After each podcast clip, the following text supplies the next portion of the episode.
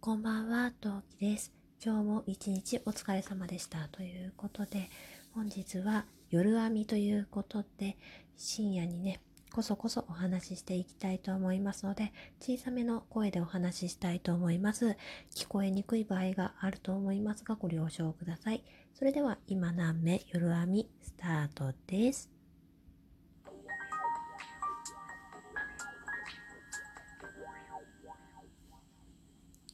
はい。この配信は戦闘不能日常系ママトーカーの陶器が日々奮闘しながらお送りいたします。というわけで皆さんこんばんは、陶器です。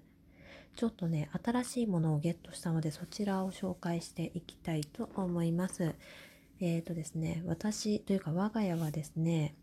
夜子供を寝かしつけるときに、まあ絵本を読んでいるんですよ。まあ絵本って言えばまあ絵本なんだけど、最近多いのが、月刊絵本って言ってあタイトル、えー、雑誌名のタイトルは違うんですけど月刊絵本っていう名目で幼稚園で、まあ、1ヶ月に1回教科書みたいな感じで使っている絵本雑誌っていうか絵本雑誌っていうのかな、まあ、幼児用向けの、まあ、5本があってでそれがね、まあ、去年、うん、1年間だから12冊分だよね。12冊まあ年中さんの時の雑誌がね、家にあるわけですよ。で、まあそれを読んでって言うからそれを読んでたんですけど、ずっと読んでたら飽きちゃったのよ。私が。うん。ちなみにその雑誌の中身はね、なんか工作とか、なんかちょっと科学的なものとか、一つお話があったり、まあ季節的な行事のお話があったり、まあそんな感じの内容の構成で、できている本当に雑誌みたいな感じなんだけどまあ読んでて飽きたね。うん。で、まあ、月刊絵本ってことだから年長さんになってもねあの雑誌は全然違うね。ほんと出版社も全然違うところの雑誌が新しくやってきて年長さんは年長さんでその雑誌を読んでるんだけどその年長さんの雑誌がまあ面白くないんだ私からすると、えー、なんかね割と価格要素が強くなった。まあ、科学要素って言っても、まあ、幼稚園の年長さん向けのだから、まあ、科学って言ってもたかが知れてる科学なんだけど科学っていうか何て言うんだろうな、えー、植物の云々とかあと、えー、みんななんかみんなこういうことをこういうことがあったらどうする？みんなだったらどうする？みんなそういう考え方なんだねってそういうことをみんなで話し合おうねみたいなのとか、まあ、交通安全のページがあってみんなこのページの中でどこが危ないと思う？そうだねよくわかったねとかっていうまあどっちかっていうと物語として読み聞かせるというよりかはどっちかっていうとそのディベートっていうかその子供に意見を言わせるための雑誌になってしまってだから夜寝る前に読ませるのはあまり不向きなものになっちゃったのね。だって夜のね寝かしつけだから寝かせなきゃいけないわけだから子供とその時にあんまりおしゃべりはしたくないわけよこっちとしてはね。こっちとしてベストな状況はこっちがこうなんかまあ物語なり何なりを読んで気づいたら子供が寝てるっていうのが本来はベストな形なんだけどまあ年長さんでそのね今やっているね月刊絵本まあその雑誌はさあまり寝かしつけには向いてないわけですね。なおかつ飽きましてうん。でちょっとなんか新しい絵本を手に入れるかどうしようかなと思っていたらとあるねツイッターのねフォロワーさんから素敵なねご意見いただきましてでもう昨日ねほんと昨日の今日よ昨日 Amazon さんでポチりましてこちらを手に入れました。じゃじゃん。えー、っと出版社はね夏目社っていうところが出しています。えー、新版母と子のお休み前の小さなお話365ということで、えー、こちらのね分厚い本を手に入れました。うんこれ新版っていうだけあってねこれ新しくなったんだって帯にも書いてある。ちょっと帯読むね。10万部突破のベストセラー待望のリニューアル。贈り物にも最適。新旧通算20万部を超えて独創中。童謡、折り紙、手遊び歌、年中行事図鑑、昔の仕事、道具図鑑、他の本にはない親子で楽しめるオールカラー情報も満載っていうことで、裏にもあるね。えー、っと、えー、推薦の言葉は東京医科歯科大学大学院歯科総合研究科平正人先生からの言葉。決まった時間に何分間きちんと初めから最後まで読まなきゃいけない読み聞かせをそんな風に堅苦しく考えてはいませんか？もっと気楽に子供の反応を楽しみながら自分も楽しんで読み聞かせをしてみませんか？ということでね、うん、そんな感じのね、え、帯がついていますね。はい。この夏目社から4から出ている、ま、寝る前に読み聞かせをするための本を購入しました。もうなんかね、ほんと図鑑みたいな分厚さなんだけど、これね、さっきの帯にも書いてあった通り、あの童謡があったりあとは折り紙の折り方なんかも書いてあるついてるんだけどまあそれがねあるまあ素敵そんなページもあるの？それはちょっと贅沢ねいいわねと思ってこれを買ったんじゃなくってとりあえずなんか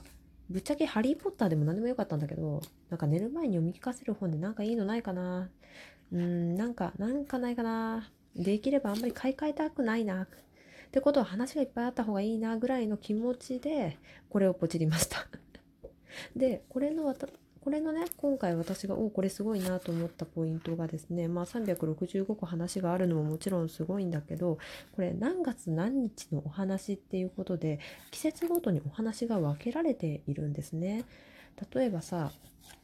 えー、っとね例えば1月1月1月1日のお話は猫がネズミを追いかけるわけ。干支の順番が順番を決めた出来事とかあとそうだな2月14日なんだろうね。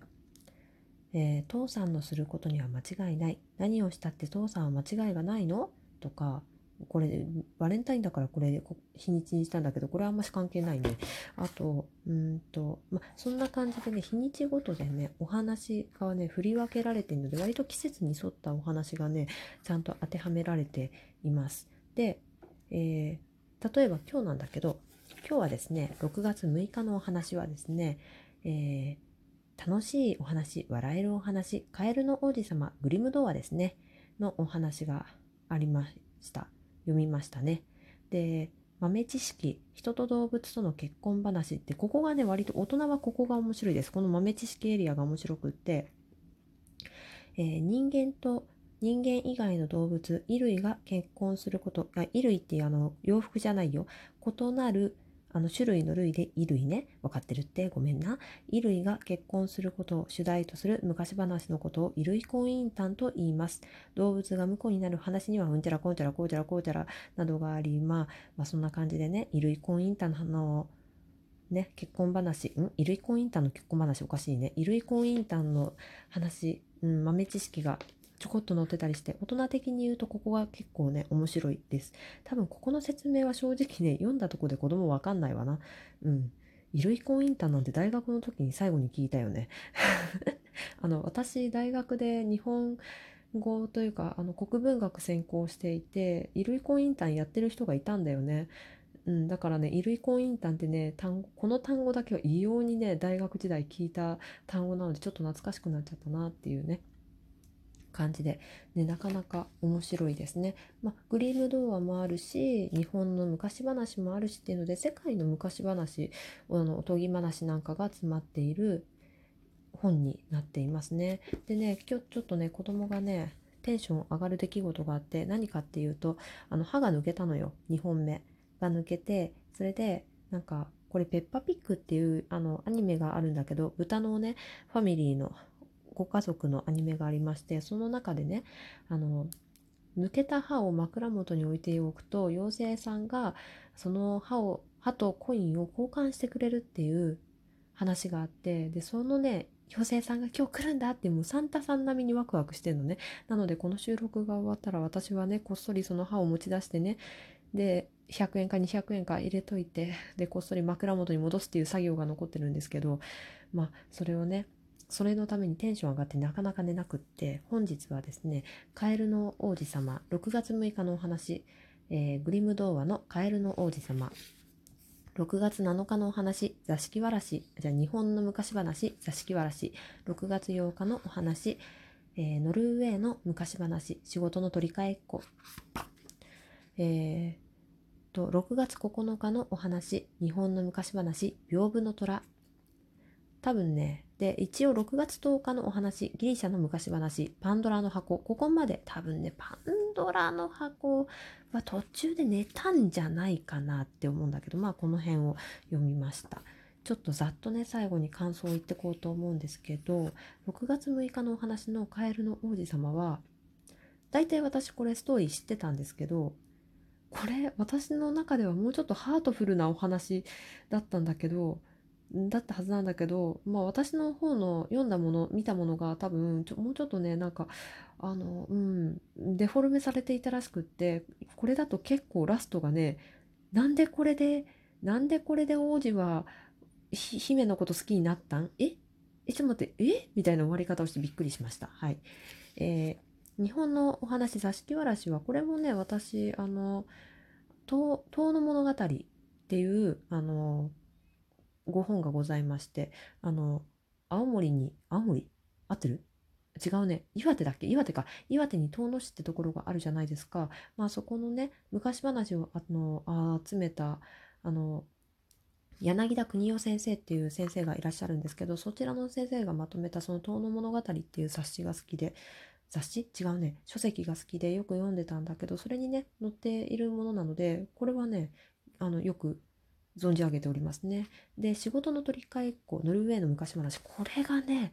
これが今時のお父さんの胸に刺さってほしいよね。本当にね、あの、まあ、うちのパパはそうそうでもないんだけど、あの、まあね、でっかい長男化している人にはこれを耳元で読ませてやりたいですね。っていうような内容でございました。で、昔話、屏風の虎。屏風の虎ってさ、これコナンに出てきたよね。っていうふうに思って読みましたね。はい。パンドラの箱はもう一度明日読んで、ちょっと反応を見てみたりしてみたいと思います。それじゃまたね、なめ。